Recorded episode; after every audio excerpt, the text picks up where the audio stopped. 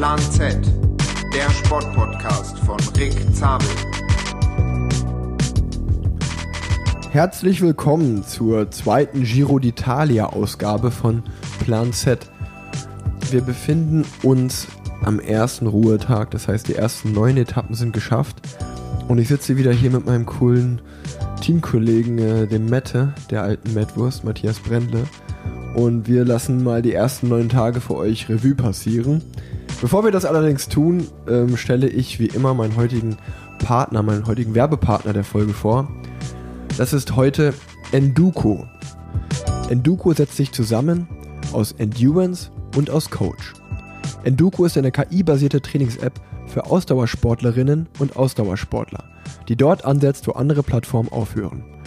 Eure Trainingsdaten werden ja meistens nur getrackt und Enduko geht genau da halt noch ein Stück weiter. Die App analysiert eure Daten und gibt euch dann auf euch zugeschnittene Trainingsvorschläge, sodass ihr immer im Optimalbereich trainiert. Es gibt zwei Versionen, einmal die Lite-Version und einmal die Pro-Version.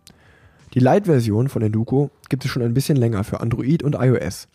Mit der könnt ihr ganz normal euer Training tracken, Routen zeichnen oder generieren lassen. Eine Routennavigation und Sprachausgabe sind auch mit an Bord, und zwar kostenlos. Damit richtet sich Enduko vor allem an Hobbysportler. Der integrierte Assistent schlägt euch da zum Beispiel eure nächstbeste Trainingseinheit vor, aber eben immer nur eine. Die Pro-Version hingegen von Enduko ist aktuell in der Beta-Phase und richtet sich an alle, die den Radsport etwas ambitionierter betreiben und zum Beispiel Wettkämpfe planen wollen. In der Version ist ein vollwertiger KI-Coach integriert, der euch eine komplette Saison im Voraus plant. Der bezieht dabei auch Krankheits- und Ruhetage mit ein oder Faktoren wie zum Beispiel einen schlechten Schlaf oder Alkoholkonsum. All das wird in die Trainingssteuerung mit einbezogen. Das wird demnächst mit rund 100 ausgewählten Radfahrerinnen und Radfahrern getestet. Und da kommt ihr jetzt ins Spiel. Wer Bock hat, die Pro-Version zu testen, kann sich jetzt noch flott auf die Warteliste eintragen und kommt dann mit etwas Glück in den Enduko Test Squad. Der startet nämlich schon in diesem Monat. Die Liste findet ihr unter enduko.app slash rig. Also, wie gesagt, es ist eine mega geile App. Ihr könnt Routen zeichnen, ihr lasst euch einen Trainingsplan machen, eine ganze Saison kann geplant werden. Sowohl die Lite-Version als auch die Pro-Version. Echt coole Apps, ich habe selber schon ausprobiert. Und ganz ehrlich, Leute, wie cool ist das denn, dass ihr bitte euch auf diese Liste eintragen könnt und dann wenn mit, mit ein bisschen Glück seid ihr einer der ersten, die es testen könnt und ihr könnt sogar noch eure Vorschläge und so machen. Also ich finde es wirklich sehr, sehr cool. Ich bin froh, dass Enduko mein Partner ist. Ich packe auch noch mal den Link, um sich auf die Liste einzutragen, in die Show Notes. Danke Enduko und jetzt geht's los mit der richtigen Folge. Ja, herzlich willkommen, Matthias Brendle. Dein dritter Auftritt mittlerweile bei Plan Z. Wie geht's dir? Ja, ich bin sehr froh, dass wir heute einen Ruhetag haben. Es waren sehr, sehr harte neun Tage, aber ich glaube, wir können äh, gut zurückblicken und ich glaube, wir haben uns als Team ziemlich gut geschlagen. Ja, die ersten neun Tage waren wirklich schon äh, recht erfolgreich, kann man sagen. Ähm, wir haben einen Etappensieg gefeiert, den ersten Etappensieg äh, überhaupt äh, für unser Team und ich habe das Bergtrikot getragen, äh, du bist auch Fünfter auf einer Etappe geworden, auch die, die Alex gewonnen hat, hat das großen Anteil an der, am Etappensieg. Also ich glaube, wenn man uns, als wir die erste Folge aufgenommen haben, noch in Sizilien, gesagt hätte, dass die ersten neun Tage so verlaufen, wie sie verlaufen, hätten wir das unterschrieben, oder? Ja, auf jeden Fall, würde ich sagen. Ja, wollen wir, wir, wir machen das hier komplett Freestyle gerade, wir haben einfach gar nichts vorbereitet. Ähm, es ist noch relativ früh am Morgen, also halb zwölf. Wir fahren beide kein Rad, wir machen komplett frei und nutzen die Zeit jetzt einfach, um eine Podcast-Folge aufzunehmen. Ähm, und ich glaube, sollten wir das chronologisch machen, Matthias? Sollen wir so Tag für Tag durchgehen oder einfach drauf losquatschen? Was, was denkst du? Ja, ich würde sagen, wir reden einfach drüber, was uns einfällt. Aber zum Anfang ist es sicher sehr schön, wenn wir, wenn wir dein äh, Bergtrikot hernehmen. Ich glaube, es war ziemlich unerwartet für alle. Ich glaube, äh, vor dem Giro hast du auch noch nicht ans Bergtrikot gedacht, aber es war wirklich äh, ein Coup, dass du dran gedacht hast und dass es dann auch wirklich verwirklicht hast. Es war wirklich, äh, wenn, du, wenn, du, wenn wir direkt damit anfangen, ist ja Tag 1 auch gewesen. Also äh, das, das Zeitfahren in Palermo, 15 Kilometer, hatte eine sehr äh, eigene Charakteristik, dass man äh, den ersten Kilometer berghoch Start hatte, 1,1 Kilometer, ging es so ungefähr irgendwas zwischen 4 und 5 Prozent berghoch äh, durch, durch eine Innenstadt äh, am Dom vorbei und dann kam eine lange Abfahrt und dann die letzten 5, 6 Kilometer waren wieder flach, unten in Palermo. Und nach 1,1 Kilometer war die erste Zwischenzeit und gleichzeitig die erste Bergwertung. Und äh, also ich glaube, wir haben ja die Podcast-Folge, die erste, aufgenommen, äh, einen Tag vor dem Rennen und selbst da war, war, hatte ich das noch nicht im Kopf. Also erst als ich nach der Podcast-Folge ins Zimmer gegangen bin und mir das Roadbook nochmal richtig angeschaut habe, ist mir das aufgefallen mit der Bergwertung. Und dann habe ich nochmal im Reglementbuch nachgeschaut und gesehen, ah ja, der, der da die schnellste Zeit hat, der hat das Bergtrikot morgen. Und weil ich ja bei einem Zeitfahren keine Ambitionen habe, äh, dachte ich mir, ach komm, eigentlich wäre es doch schön, wenn du den Ziel setzt für morgen, dann gehst du nicht irgendwie so ähm, planlos oder ziellos in die erste Etappe, sondern hast ein Ziel. Und dann habe ich das, glaube ich, direkt in die WhatsApp-Gruppe geschrieben, weil ich auch dachte, mit Rudi Barbier und David Cimolai, die anderen zwei schnellen Männer, vielleicht gehen wir das Projekt mit mehreren Leuten an, das ist mehr probieren. Die hatten aber irgendwie alle keinen Bock und dann ist es so ein bisschen an mir hängen geblieben. Aber ich hatte richtig Bock drauf und dann habe ich ja eigentlich beim Abendessen haben wir noch ein bisschen drüber gelacht und äh, dann haben wir das aber ja in die Tat umgesetzt. Also ich habe mich mit dir unterhalten, mit Alex Dowsett, ähm, was denn das beste Setup wäre, ähm, Zeitverrat oder Straßenrad, welche Laufräder, was für ein Anzug, äh, was für ein Helm, halt einfach alles, was dazugehört. Ähm, wir haben uns dann dazu entschieden, äh, ein Straßenrad zu nehmen, einfach aus dem Grund, weil man da mehr Power über so eine eineinhalb bis zwei Minuten Effort aufbringen kann als das Zeitfahrrad. Dadurch, dass es berghoch geht, ist das Straßenrad auch ein bisschen leichter. Ich bin dann trotzdem in der Scheibe hinten gefahren, weil es ganz schön windig war und auch ein Flachstück und ein kleines Stück, was sogar bergunter ging, äh, in diesem ersten Kilometer dabei war, wo man richtig Speed machen musste. Deswegen war die Scheibe auch am Rad. Ähm, das sowohl zum Setup und ähm, was gibt's da noch zu sagen? Äh, dann habe ich mit Greg Henderson, meinem, meinem Trainer, der auch hier vor Ort ist, äh, geredet. Äh, der hat mir ein spezielles Warm-Up-Programm geschrieben oder gegeben, was eigentlich äh, Einerverfolger auf der Bahn benutzen. Ähm, der hat mir zum Beispiel auch gesagt, dass ich, mein Start war, glaube ich, um 14.30 Uhr und ich habe morgens eine kleine Schüssel Müsli ge äh, gefrühstückt und das war's. Ich glaube, sonst noch äh, ein, zwei Riegel gegessen davor, aber sonst gar nichts. Also ich habe relativ wenig gegessen und auch sehr wenig getrunken, ähm, um leicht dehydriert an den Start zu gehen, um halt wirklich da auch nochmal Gewicht zu sparen. Das war schon krass geplant. Und ähm, dann äh, war natürlich meine Hoffnung, dass es nicht so viele Leute probieren, dass ich vielleicht so ein bisschen der Einzige bin, der das gesehen hat. Äh, oder vielleicht einer von wenigen. Und da muss ich aber sagen, als ich mich warm gefahren habe, äh, kam dann schon die News, ja, Peter Sagan 1,36 Bestzeit das hat mir schon krass die Moral da ja eigentlich genommen. Und äh, dann habe ich mich aber relativ schnell wieder berappelt und mir gedacht, ey, du hast dich jetzt voll gut drauf vorbereitet. Äh, jetzt kommst du aus der Nummer nicht mehr raus, jetzt musst du durchziehen. Dementsprechend stand ich sehr nervös da am Start und bin dann einfach wirklich von der Startrampe los, alles was ich hatte, 1,1 Kilometer. Äh, ich glaube, ich habe 1 Minute 35 gebraucht, war damit so 1,7 Sekunden schneller als Sagan und äh, das, war, das war schon auf jeden Fall ein geiles Gefühl. Ähm, habe dann oben auf mein Zeitfahrrad gewechselt und bin dann das Zeitfahren dann einfach versucht, äh, in der Zeitkarenz ins Ziel zu kommen. Ähm, war aber wirklich komplett über den Punkt nach dem Effort. Ich glaube, ich bin 720 Watt getreten äh, für die, für die Watt-Freaks unter euch. Das war auch, äh, auch auf jeden Fall ein ordentlicher Wert über eineinhalb Minuten. Und äh, ja, dann äh, ich muss sagen, ich habe mich von dem Effort fast zwei, drei Tage lang nicht erholt. Also meine Lungen haben so danach noch wehgetan. Ich weiß nicht, ob ich schon jemals so tief gegangen bin wie da. Ähm, und das war auf jeden Fall kein Spaß mehr, das Zeitfahren dann zu Ende zu fahren nur. Und dann kam eigentlich das Schlimmste danach noch, dass ich dann nicht, äh, oder ich hatte ja dann die Bestzeit und musste dann warten, bis das Zeitfahren zu Ende war. Ich bin relativ früh gestartet, das heißt, ich musste so eineinhalb bis zwei Stunden warten. Äh, aber kein Fahrer ist mehr rangekommen und dann hatte ich das Bergtrikot. Es war eigentlich ganz cool und auch direkt ein guter Start für das ganze Team. Ja, man hat auch gemerkt, das Team hat sich super sehr gefreut. Ich glaube, oben, wo dann das Rad gewechselt hat, der Mechaniker ist erstmal zu dir gekommen, hey Rick, Rick, du hast es geschafft, du hast es geschafft, aber er hat das Rad vergessen zum dir geben. Also ja. man hat schon gemerkt, das hat dem Team sehr, sehr viel bedeutet. Auch, ich äh, glaube, das erste Mal, dass ein Fahrer mit dem Trikot auf der, auf der Bühne vom Giro steht und es hat dem Team auf jeden Fall eine richtige Motivation gegeben, auch gezeigt, hey, wir können es schaffen, äh, wir sind beim Giro, sind die besten Fahrer hier, aber wir als äh, Prinzip kleines Team können mit euch äh, konkurrieren und man hat gesehen, du hast wirklich richtige Show abgezogen an dem Berg. Ja, aber nicht nur ich bin ja gut gefahren, du bist ja auch Zehnter geworden im Zeitfahren.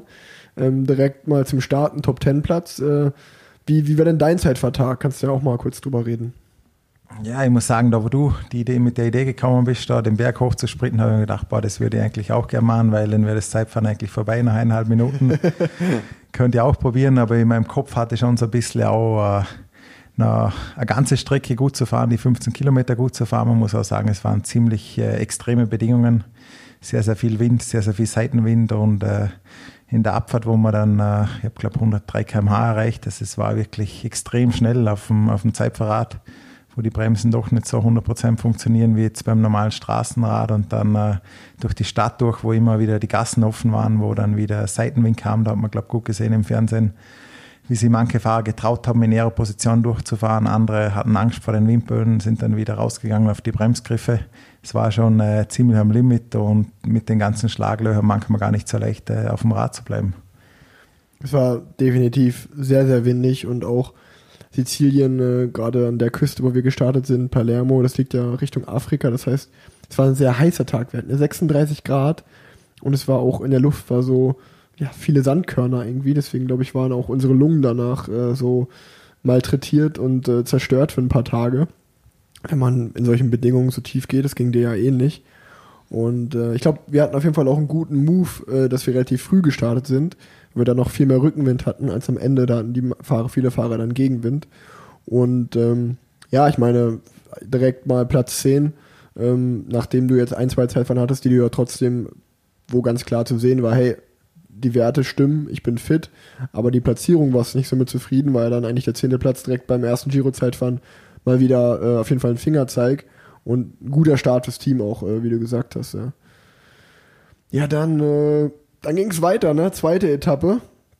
Ähm, eigentlich so eine, so eine Durchkommen-Etappe für uns, wenn man ehrlich ist, weil da gab es einen Schlussanstieg mit vier Kilometern. Ähm, ich glaube, fünf Prozent waren es. Ja. Äh, keiner von Team wollte richtig auf die Etappe fahren. Äh, ich habe es auch nicht so ganz verstanden. Chimolai war jetzt im Höhentrainingslager.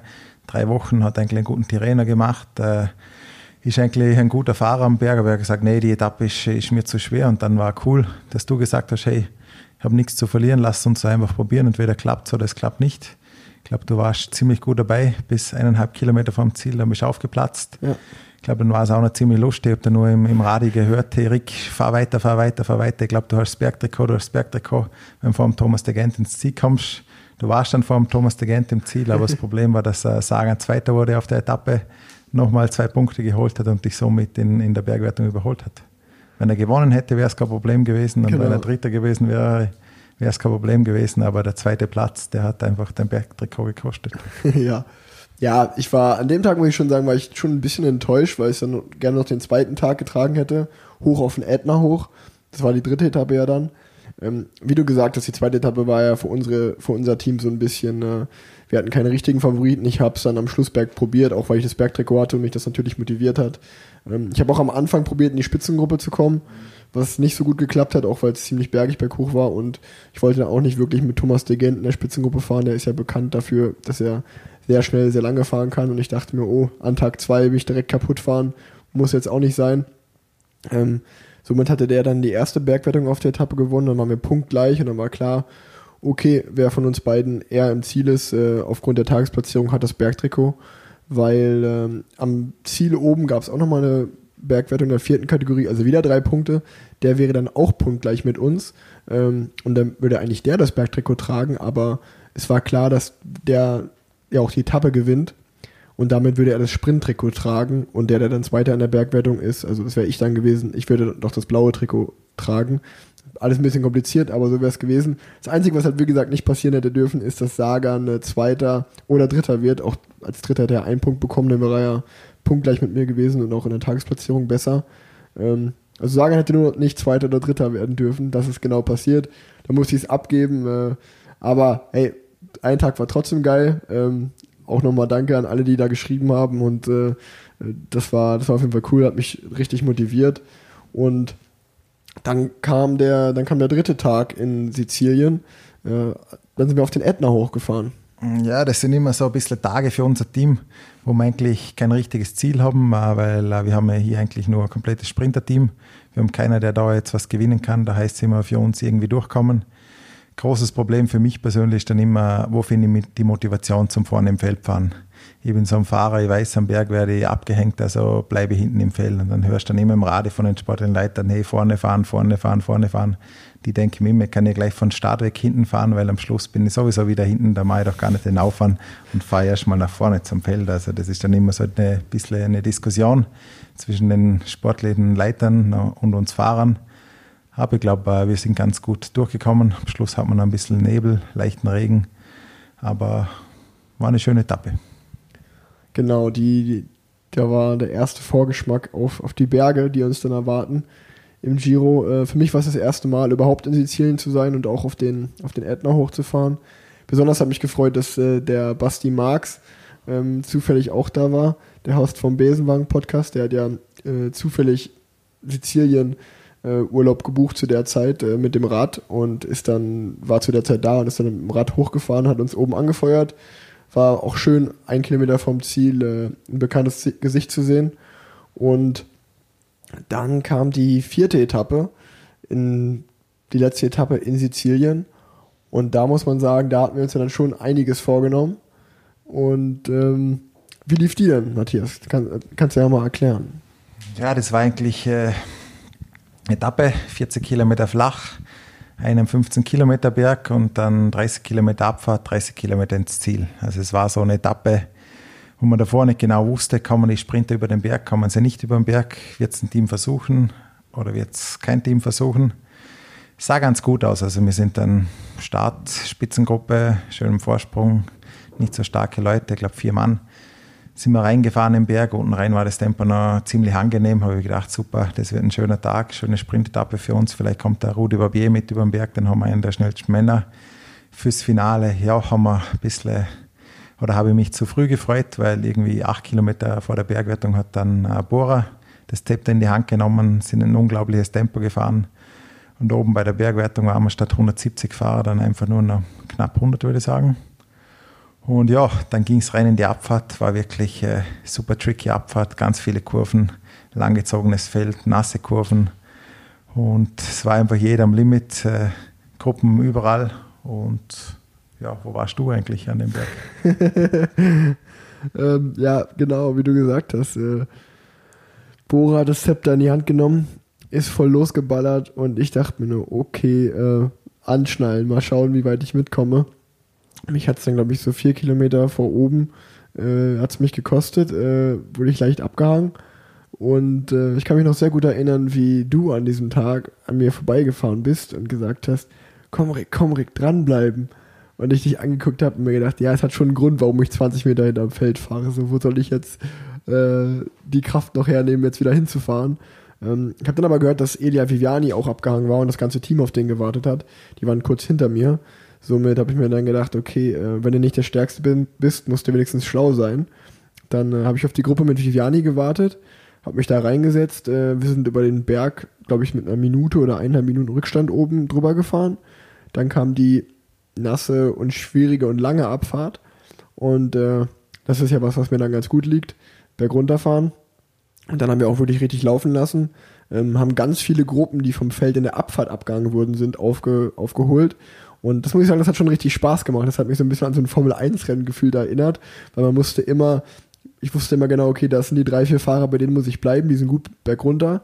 Und dann sind aber immer wieder in den Kurven halt die Fahrer, die man, die abgangenen Fahrer in der Abfahrt dazwischen gekommen und dann musste man die immer überholen äh, in den, zwischen den Kurven und äh, war sehr spannend, hat Bock gemacht. Äh, wir sind dann aus der Abfahrt rausgekommen. Ähm, unsere Gruppe hatte sich geteilt. Ich war vorne zum Glück bei Viviani.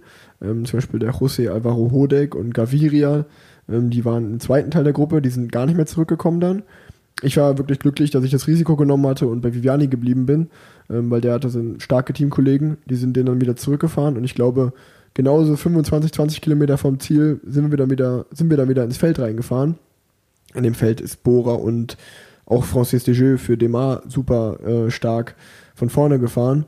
Dann brauchte ich erstmal wieder so ein paar Kilometer, um mich zu sammeln und äh, nach der Aufholjagd. Und dann war eigentlich relativ klar, okay, ähm, wer ist noch hier? Alexander Cutterford, äh, du, Matthias Brendle, äh, ich und unser Sprinter Davide Cimolai. Okay, unser Zug äh, ist vier Mann und wir fahren das Ding voll für Cimolai an. Und ich glaube, das kann man sagen, bis jetzt war vom Leadout her war das unser bester Leadout. Ähm, du hast dann einen super starken Job gemacht. Ich glaube, bist irgendwie von drei bis ein Kilometer vom Ziel gefahren. Äh, wir wussten, die Kurve zwei Kilometer vom Ziel ist wichtig. Äh, da bist du als erster reingefahren. Dann hast du dich vorne gehalten, weil, ja, wenn man vorne im Feld fährt durch so Kurven, dann kann man selber das äh, Tempo diktieren und äh, die, den anderen, sag ich mal, das Tempo aufzwängen. Das hast du sehr gut gemacht und hast mich und Shimo dann beim Kilometer abgeliefert. Ich äh, habe dann übernommen, habe den Chimo eigentlich bei Arno Demar ins Rad gesetzt, äh, der auch später die Etappe gewonnen hat. Chimo war leider ein bisschen eingebaut äh, dann im Sprint, der hat die falsche Seite gewählt, leider nur siebter geworden. Das war dann äh, ein bisschen enttäuschend nach, nach super Vorarbeit. Äh, hätten wir uns da einen Top 5 oder einen Top 3 erhofft. Aber so ist Sprint nun mal. Äh, es geht immer ganz schnell, eine Sekunde mal eine falsche Entscheidung getroffen und schon war es das. Aber trotzdem glaube ich, uns das allen auch äh, richtig Motivation gegeben, weil unser Lied oder einfach so gut funktioniert hat. Ja, für mich persönlich war auch ein sehr, sehr schöner Erfolg eben, wie ich an dir am Berg vorbeigefahren bin, wie ich gesehen habe, wie du am Leiden warst. Das war wirklich schön. Da musste ich auch sagen, hey Rick, komm, ich wusste, du kannst nicht mehr, aber ich habe gedacht, jetzt, wenn ich einmal die Chance habe, dich am Berg abzuhängen, dann muss ich es da auch noch ein bisschen reindrücken. Und auch wo zurückkamst, habe ich gesagt, fahren wir gleich vor ins Feld. Ich habe dir in die Augen geschaut, äh, du sahst nicht mehr so aus, als ob du jetzt nochmal nach vorfahren kannst. Aber du hast dich dann wirklich sehr gut erholt, die nächsten 15 Kilometer.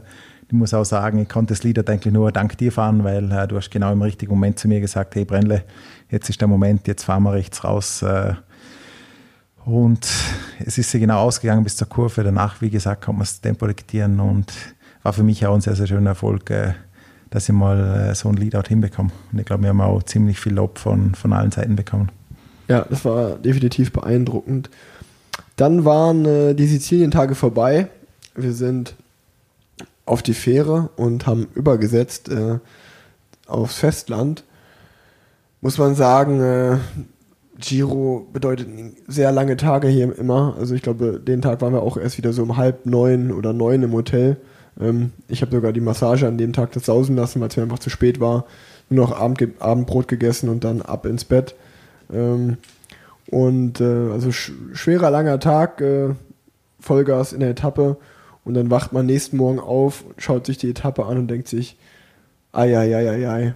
225 Kilometer mit 4700 Höhenmeter standen, glaube ich, an. Und äh, das war, wie du auch schon gesagt hast, für unser Team ist, sind das Etappen, wo man nur durchkommen muss. Aber solche Etappen tun, auch wenn man nur durchkommen muss, sehr, sehr weh. Und äh, ich konnte ein bisschen Revanche nehmen an dir den Tag vorher hast du dich so gefreut, weil du mich abgehangen hast.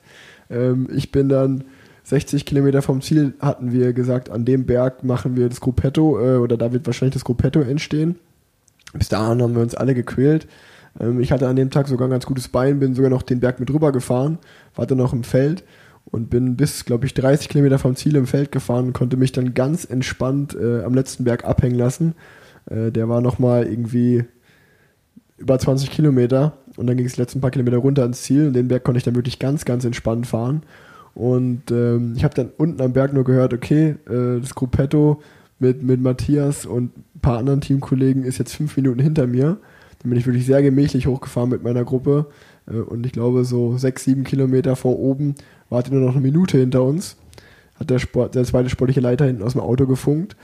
Dann habe ich angehalten zum Pinkeln am Straßenrand, habe auf euch gewartet und als ich dann im Gruppetto war und dich gesehen habe, da habe ich direkt gesehen, okay, also Brennler hat heute keinen guten Tag.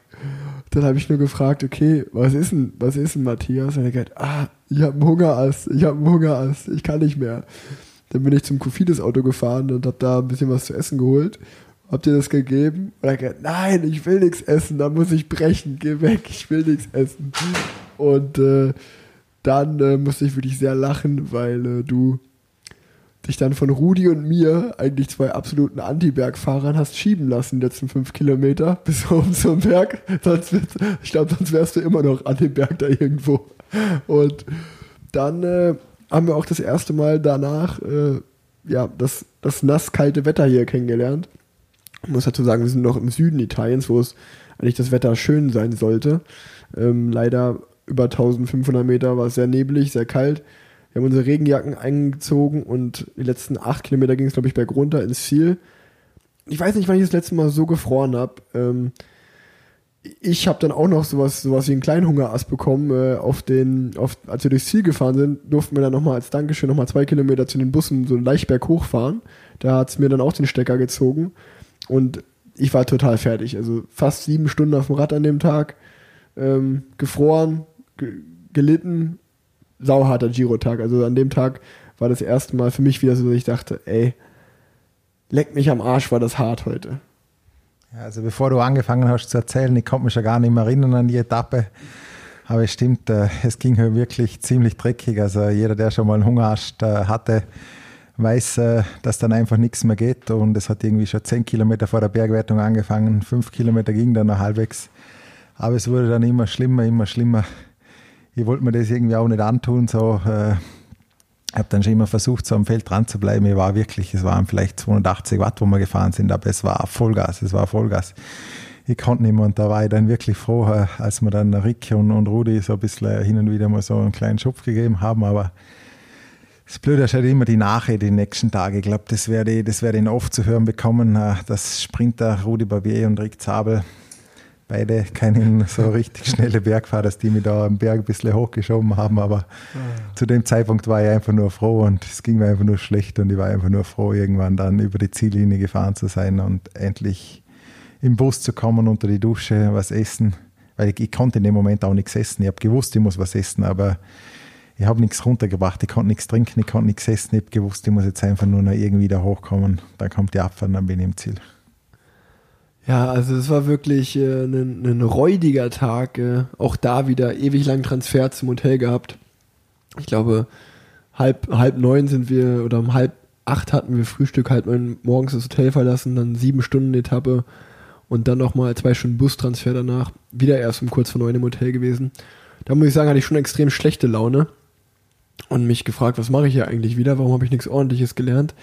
Warum muss ich mir diese Scheiße hier antun? Ähm, da habe ich mich schon echt geärgert. Dann äh, nach einem guten Abendessen und einer Massage ging es dann aber einigermaßen. Äh, dann stand Etappe 6 nämlich auf dem Programm. Und da haben mir eigentlich die Knie geschlottert vorm Start, weil wir zwei richtige Berge am Start hatten. Und dann ist die Etappe eigentlich flacher geworden äh, zum Ende hin. Aber mir war eigentlich klar, okay, wenn wir den Start Vollgas nehmen, dann äh, wird das ein richtig, richtig schwerer Tag. Vielleicht geht man sogar nach Hause, mal schauen. Und da muss ich sagen, äh, glaube ich, war aber der Tag davor bei allen so ein bisschen in den Knochen. Alle waren müde, alle waren kaputt, weil wir haben vier Fahrer ziehen lassen und das ganze Feld ist gemütlich. Die sind, ja, wir sind die zwei Berge gemütlich gefahren. Das war wirklich, also da habe ich nur dem lieben Gott gedankt, dass, dass wir das gemacht haben.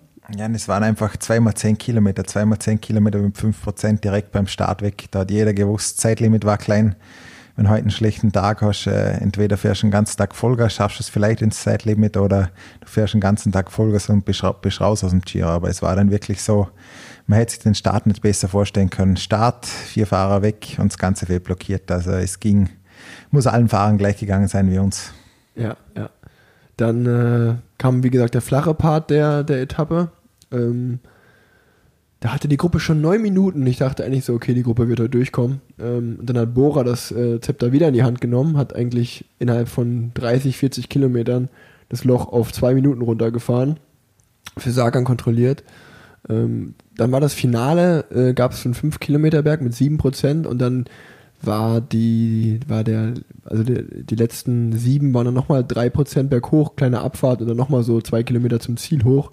Ähm, war mir klar, okay, ich hatte auch nicht den besten Tag, das wird kein Tag für mich heute sein, werde ich äh, mich da schön an dem, an dem äh, Kilometer, äh, 20 Kilometer vom Ziel an dem Berg äh, abseilen ähm, und äh, ruhig Energie sparen. Äh, allerdings hatte Davide Cimola, der ein bergfester Sprinter ist, sich die Etappe rausgesucht und äh, hat gesagt, nee, äh, ich, ich glaube, ich kann hier was reißen. Dementsprechend äh, konnte ich mich da nicht schon, bin den, bin den Berg äh, Anschlag hochgefahren, bin mit rübergekommen und äh, waren dann mit Alex Catterford, Alex Dowsett und ich, wir sind dann den Leadout für Chimo gefahren.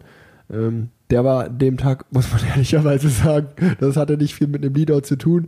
Wir haben ihn eigentlich nur vorne gehalten, weil wir auch alle so kaputt waren bei dieser 3% leicht ansteigend berghoch.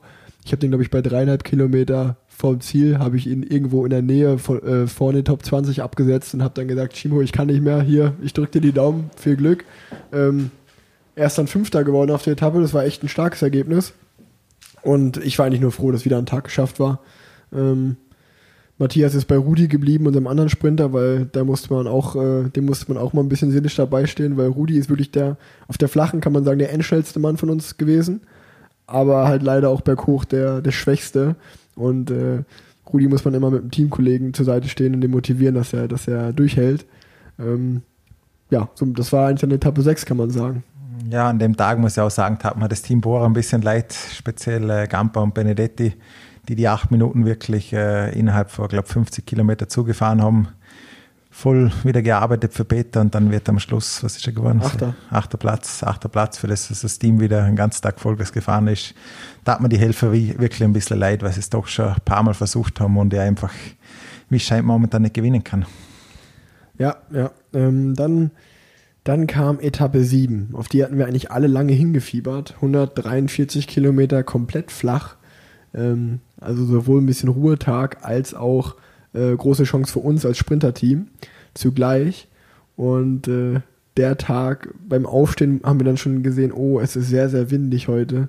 Ähm, hm, ich glaube, das wird doch nichts mit dem Ruhetag. Das ist dann die Rekordetappe beim Giro geworden. Wir sind 51,6er Schnitt gefahren, der Etappe. Bei der Etappe, das war die schnellste Giro-Etappe, die jemals gefahren wurde.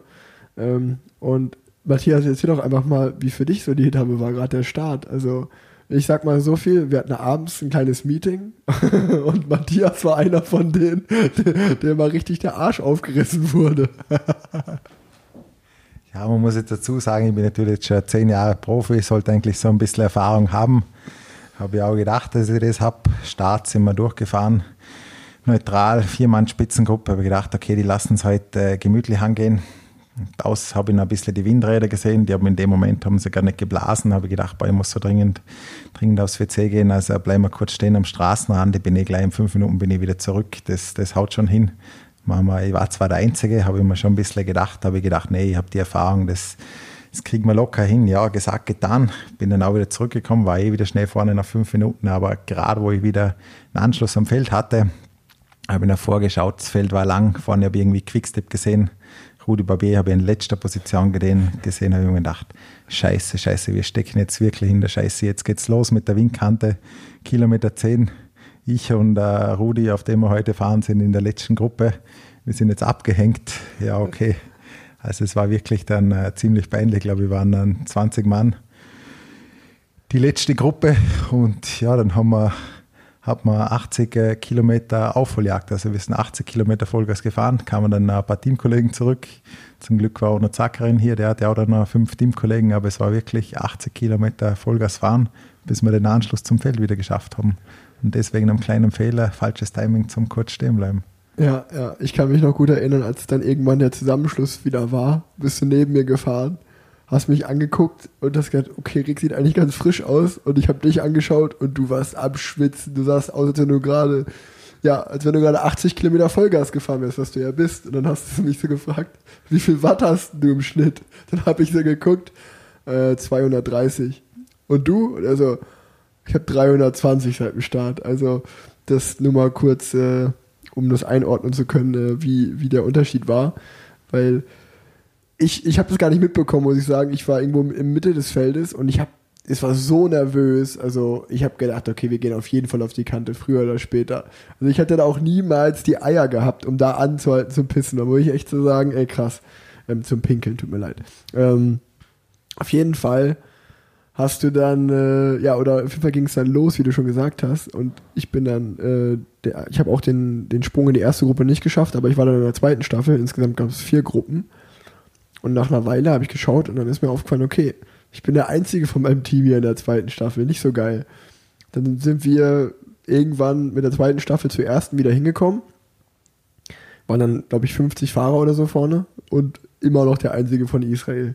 Dann ist irgendwann die dritte Staffel zurückgekommen, 10, 20 Kilometer später. Ähm, gucke ich, da war nur Chimo drin, unser Spr italienischer Sprinter. Ich gedacht, das kann ja nicht sein, wo sind denn die alle? Dann kam irgendwann die vierte Gruppe zurück und siehe da, sechs meiner Teamkollegen waren auch wieder da. Und ihr könnt euch ja vorstellen, dementsprechend war, wir sind hier mit einem Leadout-Sprinter-Team, also das sind eigentlich die Etappen, die uns liegen. Und da war natürlich die sportlichen Leiter alles andere als äh, gut drauf. Äh, das gab es dann auch abends eine Ansprache zu hören. Ähm, äh, ja, es sind noch ein paar Stürze passiert, äh, aber im Groß, Großen und Ganzen dann, ist dann doch ein Feldsprint äh, gehappened, äh, ist auch ein Feldsprint dann angekommen und wir sind für Rudi angefahren. Rudi ist Sechster geworden. Da an dem Tag ist uns der Leadout okay gelungen. Wir waren einigermaßen in Position nicht optimal ähm, und äh, ja, konnten Rudi zum Glück noch auf Platz 6 abliefern, was sicherlich nicht, äh, sicherlich weit von dem geplanten Tagessieg entfernt war, aber nach dem Tag und so wie es losging, war der sechste Platz eigentlich noch ganz okay, kann man sagen. Ja, ich würde sagen, es war nicht gerade so ein perfektes Leadout, dadurch, dass man über 80 Kilometer Vollgas fahren musste. Normal kann ich und, und Dowsett äh, zwei, drei, vier Kilometer super schnell fahren. Am Schluss sind wir dann schon losgefahren. Ich glaube, ich habe vielleicht 300 Meter geschafft. Ich konnte einfach nicht mehr, war so kaputt. Dowsett hatte auch nicht seinen besten Tag nach der Nachführarbeit. War dann auch ziemlich schnell kaputt und dann äh, lag es eigentlich hauptsächlich an dir, Rudi da in Position zu bringen. Ich glaube, du bist um die letzte Kurve erst 30 gefahren. Hast ihn super nach vorgefahren, Position 6, aber an dem Tag äh, wäre sicherlich viel, viel mehr möglich gewesen, hätten wir uns nicht äh, so verkalkuliert, so verspekuliert und äh, hätten so lange Vollgas fahren müssen. Aber vielleicht war es ja für etwas gut, sage ich mal, weil ich glaube, man hat gemerkt, am nächsten Tag waren wir natürlich alle so ein bisschen auch in unserer, unserer Ehre ein bisschen angefasst und wollten dem Team zeigen, nee, äh, gestern war ein Ausrutscher, wir geben richtig Gas. Eigentlich war auch Etappe 8, äh, konnte man denken, es wird ein Sprint. Dann hat man sich mal ein bisschen umgehört und hat gemerkt, okay, Bora will wohl nicht wieder Tempo fahren für Sagan. Das haben sie jetzt schon zwei, dreimal gemacht, hat nicht geklappt. Arno Demar äh, hat schon drei Etappen gewonnen. Der wird jetzt seine Mannschaft auch nicht äh, Tempo fahren lassen, um eine vierte Etappe zu gewinnen, auch weil das Finale schon auch hügelig war. Und dann äh, war noch Quickstep, ja, die sind schon seit Tagen gefahren. Etappe 9 steht auch noch vor der Tür, äh, steht auch noch an sehr, sehr schwer. Von daher werden die höchstwahrscheinlich auch das Loch nicht zufahren. Das heißt, sehr, sehr gute Chancen für die Spitzengruppe. Und da muss ich sagen, da haben wir dann aber einen richtig guten Job gemacht. Da waren wirklich alle Fahrer von uns vorne. Wir haben alle Tagesgruppen besetzt. Unser Ziel war es, zwei Fahrer in die Gruppe zu bringen. Und irgendwann bei Kilometer 25 ist auf einmal eine Attacke gegangen. Das Momentum war da, das Loch ist aufgegangen. Und ich habe nur Alex, Dowsett und Matthias in der Gruppe gesehen bei sechs Fahrern es musste dann richtig tief gehen, so zehn Minuten, um da wegzukommen. Wir hinten haben äh, ja versucht, alle anderen, die euch nachsetzen, äh, zu stören oder direkt hinterherzusetzen, damit euer Loch größer wird. Es war ein harter Kampf. Irgendwann hat das Feld aufgegeben, hat euch ziehen lassen.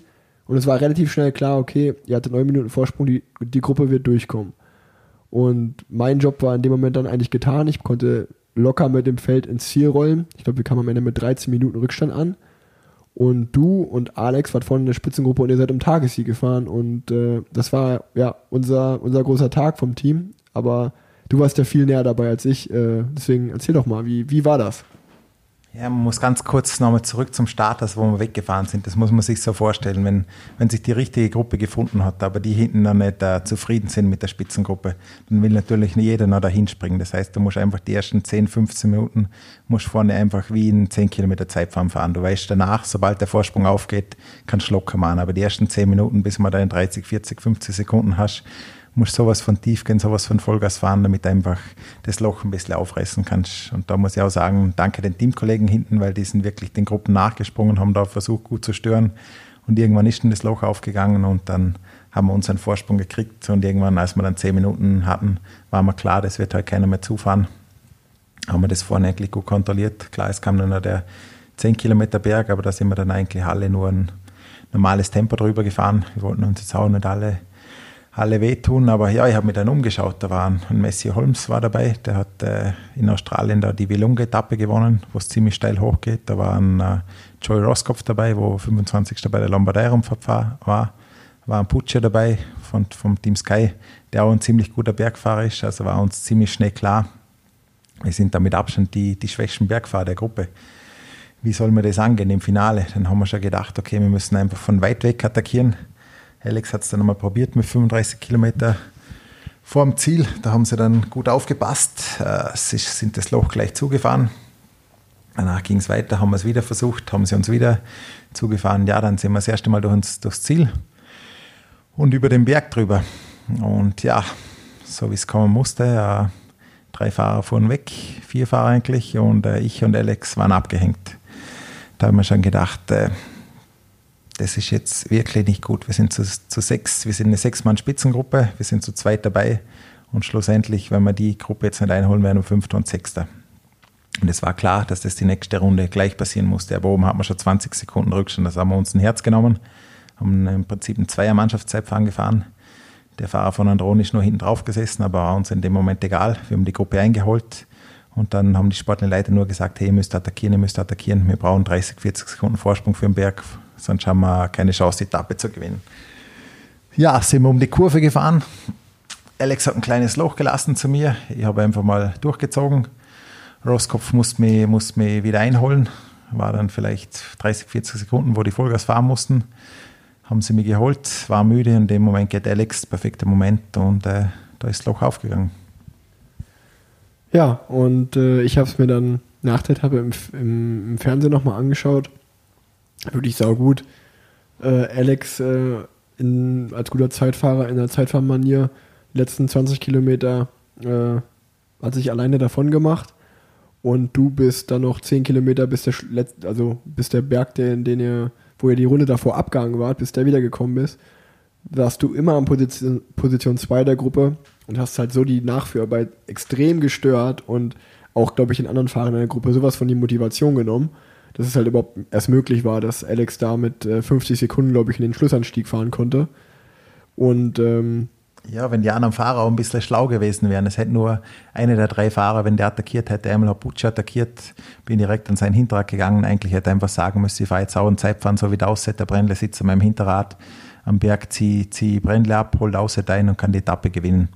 Aber sie haben sich da wirklich richtig äh, reinpfuschen lassen, würde einfach einfach mal sagen, weil sie haben immer wieder in die zweite Position lassen. Dann sind sie eine Führung gefahren, wollten wechseln, dann war ich da, habe das Tempo wieder gedrosselt und so hatte Alex einfach die Chance, dass der Vorsprung hochgeht und ist mit 50 Sekunden in den letzten Anstieg reingefahren. Ja, ja, ja du, du, wir haben das ja schon ein bisschen durchgesprochen gehabt, auch, auch äh, als die zu dritt, als die euch in der ersten Runde abgegangen haben. Eigentlich, wenn die da miteinander gesprochen hätten, gesagt hätten, okay, wir fahren jetzt Vollgas, ähm, lassen die eben nicht zurückkommen und äh, bis nächste Runde am Berg, weil äh, wenn wir die zurückkommen, eins gegen, oder zwei, zwei Fahrer ist immer schwer zu kontrollieren. Wir fahren jetzt halt alle zusammen und dann am Ende machen wir es unter uns aus, so haben wir alle eine Chance, äh, die Etappe zu gewinnen. Dass sie da ähm, sich haben wieder einholen lassen. Ich meine, klar, wahrscheinlich war das auch so ein bisschen das arrogante Denken im Sinne von, lass die zurückkommen, die hängen wir eh wieder ab. Aber es war einfach, glaube ich, eine, ja, wie, wie aus dem Lehrbuch. Wenn man nicht der Stärkste ist, muss man halt noch schlauer sein. Und genau das habt ihr zwei gemacht. Und äh, das war natürlich dann auch für die anderen drei extrem bitter, wenn man eigentlich weiß, man ist stärker, aber man hat sich halt einfach auf Deutsch gesagt äh, verarschen lassen oder die anderen hatten einfach eine viel bessere Taktik. Und umso mehr haben wir uns natürlich gefreut. Äh, für mich war es so, ich äh, bin, glaube ich, 10 Kilometer vom Ziel, höre ich nur den Funkspruch, ein Kilometer bis ins Ziel, Dauerset hat 40 Sekunden Vorsprung. Und wir haben uns alle mega gefreut. Also, wie, wie schon gesagt, glaube, erster World Tour Sieg fürs Team. Erster Grand Tour Etappensieg fürs Team. Dann ganz speziell auch noch für, für Alex, äh, der hat noch keinen Vertrag fürs nächste Jahr. Ist ein super Teamkollege. Wir sprechen eigentlich schon seit Wochen mit dem Team, dass der einen Vertrag braucht. Ähm, das ist ein absoluter Schlüsselfahrer, den, den muss man verlängern. Und äh, ja, jetzt durch den Sieg hoffentlich, äh, also ein besseres Argument kann man ja nicht liefern. Ähm, entweder bei uns oder bei einem anderen Team, hoffentlich geht es für den einfach weiter. Ähm, der hat es auf jeden Fall verdient. Und da auch nochmal, glaube ich, äh, das darf man wirklich äh, nicht vergessen, dass du da super Teamkollege bist, der, der gesagt hat, ey, ich habe einen Vertrag für die nächsten zwei Jahre. Wenn es geht, ich fahre für Alex, weil für den geht es um seine Zukunft. Der wird auch Papa im Januar. Und ähm, ich glaube, das ist aller, Ehren, aller Ehren wert, weil das, das machen auch nur die wenigsten. Also ich glaube, wir haben ja im Podcast darüber geredet, dass es auch dein großer Traum äh, ist, nochmal äh, eine Grand Tour-Etappe zu gewinnen. Das war ja eine große Chance, aber sich dann da zu sagen, da das Ego zurückzustellen und zu sagen, ey, wenn es geht, äh, dann, dann will ich, dass mein Teamkollege gewinnt, weil für den ist es einfach gerade wichtiger. Ich glaube, das ist eine charakterliche Eigenschaft, die dich wirklich auch von ganz, ganz vielen anderen äh, im Feld abhebt und äh, ja, warum ich dich auch so mag als Teamkollege. Was man dann natürlich auch direkt auf der, auf der Etappe danach wieder gesehen hat, weil gestern war Etappe 9, nochmal eine richtig brutale Etappe, 208 Kilometer mit wieder 4500 Höhenmeter und für mich persönlich muss ich sagen, war es die, die schwerste Etappe vom, vom Giro äh, bis jetzt. Äh, die war wirklich, ich habe wirklich sehr, sehr lange gelitten auf der Etappe und war super froh, als die Etappe dann gestern zu Ende war und wir bei Pommes und einem Burger und einem Bier äh, ja, in, den, in den Ruhetag gehen konnten. Ähm, ja, erzähl mal, wie, also gestern war ja wirklich richtig, richtig schwer. Ja, gestern war schon auf jeden Fall schwer, aber noch äh, den Emotionen von der Etappe davor hatte, muss ich sagen, eigentlich einen guten Tag. Äh, so mit der Erfahrung äh, wusste ich, da kann uns eigentlich nichts passieren. Wir können, äh, wir können eine Stunde verlieren im Zeitlimit. Eigentlich wollte ich ein bisschen länger im Feld bleiben, aber habe ich gesehen, Alex, der Dause, der hat heute wirklich einen ziemlich schlechten Tag. War dann hinten bei ihm, äh, wollte dann eigentlich wieder vorfahren zum Feld, aber habe ich gesehen, hey, der, der kann mehr. Ich glaube, ich bin 300 Watt gefahren am Berg und, und er, er konnte einfach nicht schnell. Habe ich gesagt, Alex, wenn, wenn, wenn mir sagst, dass du durchkämpfst bei der Etappe, dann bleibe ich bei dir. Wir schaffen das locker. Am Anfang waren wir dann nur zu zweit. Irgendwann äh, geisterte der andere Teamkollege Isaac Giffen ein paar Meter vor uns, der wollte auch noch vorfahren, habe ich gesagt, bleib auch bei uns. Irgendwann hat sich Toni uns noch angeschlossen, also Toni Martin, also ist der Zeitfahrer der Weltmeister, den man eigentlich nie im Gruppetto sieht. Er sah wirklich nicht gut aus, äh, hatte wohl irgendwelche, irgendwelche Probleme, aber ist dann mit uns auch einen ganzen Tag gefahren. Ich glaube, wir sind 140 Kilometer im Gruppetto gefahren immer kontrolliert, nicht so schnell. Am Anfang, die ersten 100 Kilometer war fast nur ich vorne, weil die anderen Fahrer einfach nicht konnten, aber ich habe gewusst, äh, fahren wir einfach gemütlich und dann äh, irgendwann kommen wir dann schon ins Ziel.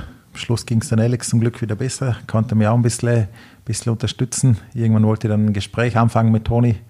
Ich sagte, Brennle, heute nicht. Also dem ging es wirklich, wirklich schlecht. Auch seine sportlichen Leiter haben gesagt, hey, du kannst aufhören, steig ins Auto, wenn du willst. Aber er ist ein großer Kämpfer hat sich durch den harten Tag äh, durchgekämpft. Vielleicht hat er auch einen Hungerarsch, so wie ich. Also ich hoffe, er hatte nicht 200 Kilometer so ein Gefühl wie ich damals, wo sie mich schieben mussten. Aber es war dann ein harter Tag, aber war auch ein schöner Tag. Und ich glaube, äh, dein Tag war sicherlich härter, weil du musstest vorne immer noch sprinten nach den ganzen Kurven und ich konnte hinten einfach mein, mein Tempo fahren und war irgendwann dann auch im Ziel. Ja, also ja, gestern war einfach schon der Start. Wir sind losgefahren und ich dachte eigentlich, okay, es ist relativ klar, dass die Gruppe heute nicht so gute Chancen hat. Ähm, sollte ich dann falsch liegen, weil jemand aus der Gruppe gewonnen hat. Aber wir sind, glaube ich, also es waren, eigentlich waren 60 Kilometer flach, bis der erste Berg kommt. Und wir sind einen 52er Schnitt, glaube ich, gefahren. Ich bin manchmal einfach im Feld gefahren und dachte, das kann ja nicht sein. Also wir müssen hinterm Motorrad fahren oder hinterm Auto, weil so schnell kann man gar nicht fahren. Dann sind wir in den ersten Berg rein bei 60 Kilometer, den voll hochgeballert. Dann kam noch ein zweiter bis 80, so ein Sia, den auch voll hochgefahren und die Gruppe wollte einfach nicht gehen. Ich wurde dann auch abgehangen mit einer, mit einer größeren Gruppe und äh, wir wussten aber, wir müssen einfach weiterfahren, weil irgendwann, wenn die Gruppe geht, dann wird sich das Feld beruhigen. Das ist dann auch zum Glück passiert. Wir sind in der Abfahrt zurückgekommen von dem Berg und dann stand eigentlich der schwerste Berg des Tages an, so ein 8 oder nee, wie viel waren es, glaube ich, 13 Kilometer mit 7 Prozent. Dann bin ich den auch irgendwie mit rübergekommen noch, weil wir da echt ruhig gefahren sind im Feld. Das war, das war schön. Ähm, lange Abfahrt. Und dann begann eigentlich das Leiden, weil dann gab es einen 12 Kilometer, so ein Sia mit 3, 4 Prozent, dann ein paar Kilometer flach und dann nochmal einen 20 Kilometer Zia. Und das ist Feld die ganze Zeit so ein Ekeltempo gefahren und man hat einfach gesehen, dass alle am Leiden sind, also so alle Fahrertypen wie ich.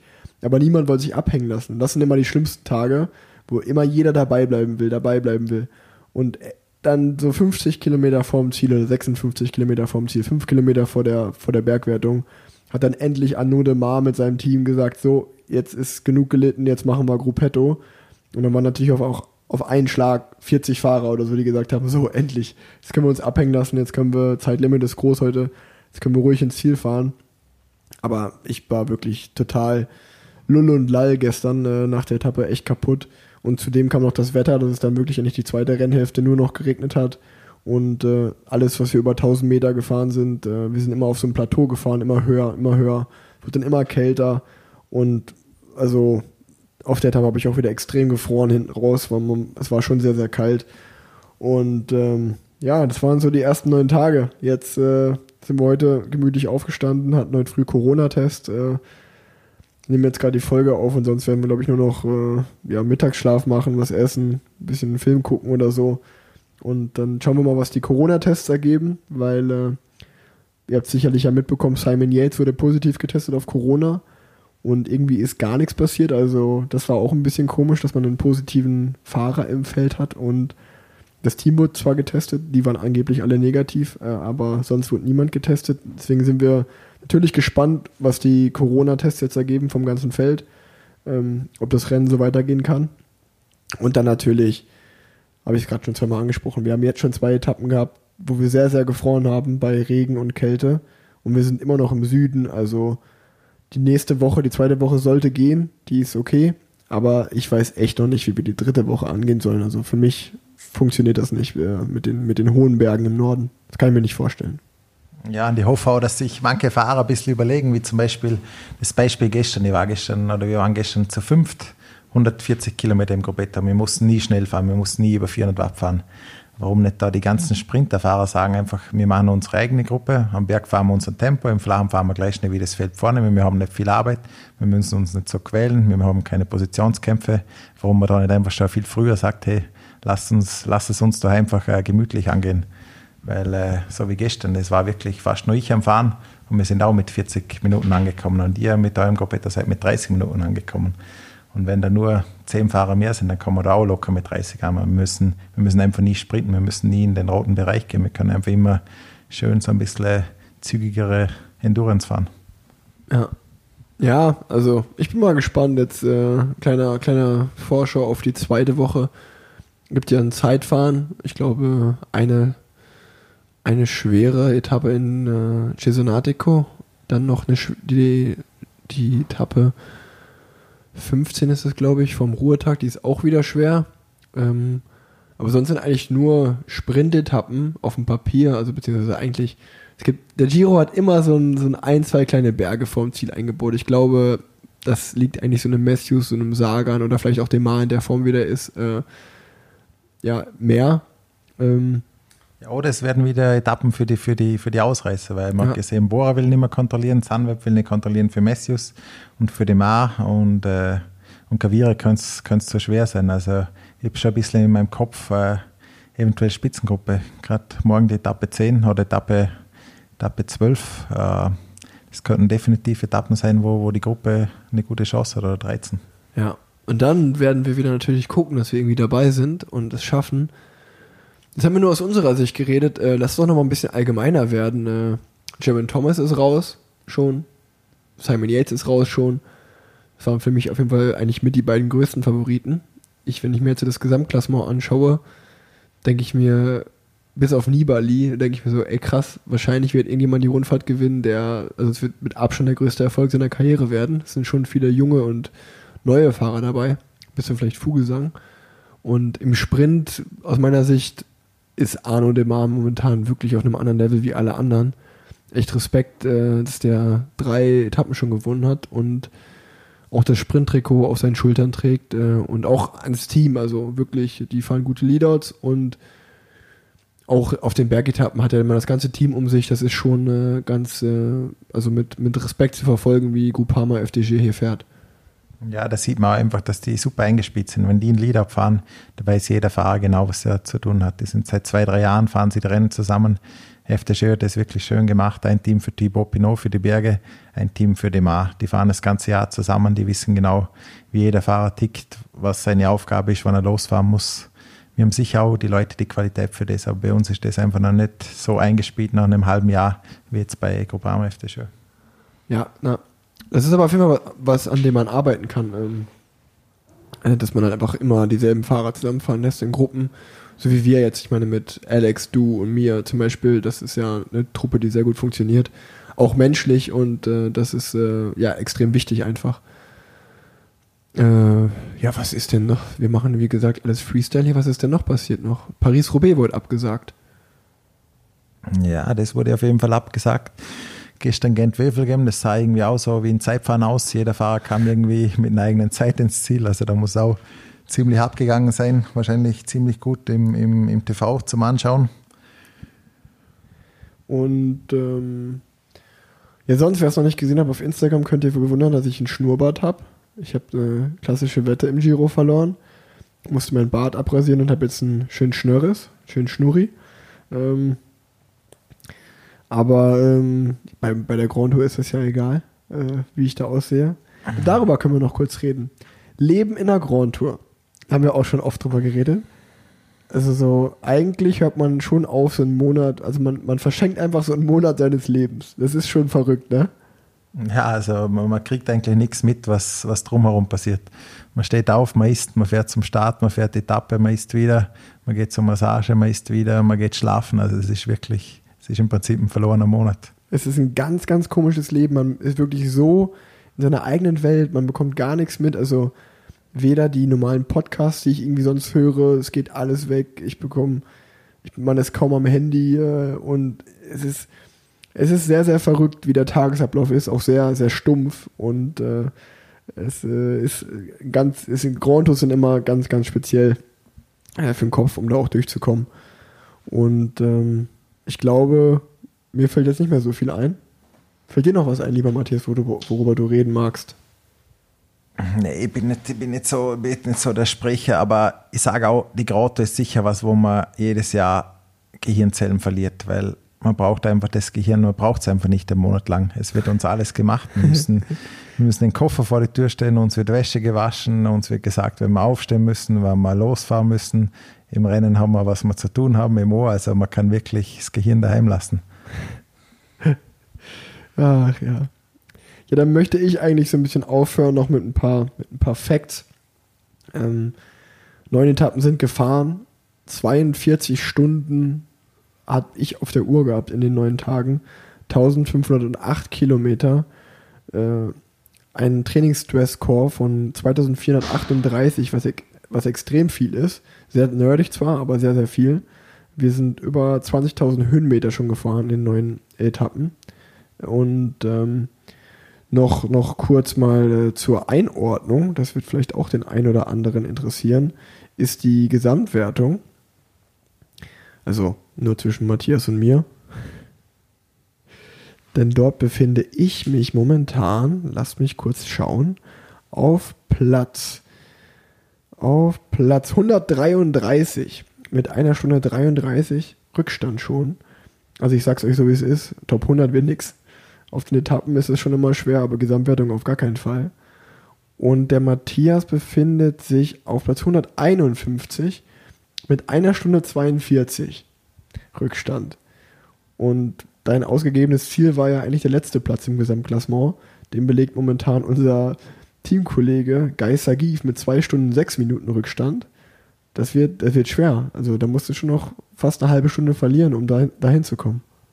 Ja, die Etappe in der Spitzengruppe, die hat mir einfach ein bisschen einen Strich durch die Rechnung gemacht. Die 40 Minuten, 14 Minuten, die ich da gut gefahren bin. Aber ich habe mir jetzt was anderes überlegt, wenn wir einfach schnell fahren, die Fahrer hinter mir, die werden dann einfach irgendwann aus dem Zeitlimit rausfallen und somit werde ich, werde ich einfach näher und näher zum Schluss kommen. Ich werde zwar vielleicht meine Platzierung halten. Gestern habe ich zum Beispiel wieder ein paar extra Minuten kassiert, bin ich wieder ein bisschen zurückgefallen, aber meine, meine Taktik ist einfach, wir müssen so schnell fahren, dass der eine oder andere aus dem Zeitlimit rausfällt und ich so, so mehr und mehr näher zur roten Laterne komme. Ja, ihr könnt es verfolgen in der zweiten Woche vom Giro. Ich hoffe, wir, es war okay, uns zuzuhören und wir sind in den letzten neun Tagen nicht komplett verblödet. Ähm, ich bedanke mich bei meinem Werbepartner Enduko. Wirklich äh, eine, eine coole App, Leute. Schaut euch das mal an tragt euch auf jeden Fall auf der Liste in dem Testpool ein. Ich packe das auch nochmal alles in die Show Notes, damit ihr ähm, da, da schauen könnt. Und ähm, dann sind wir, glaube ich, fertig für heute. Bis hoffentlich nächste Woche, wenn wir weiterhin sturzfrei und gesund durchkommen, was das Allerwichtigste ist. Und falls es das Rennen dann auch noch gibt, was wir natürlich auch hoffen.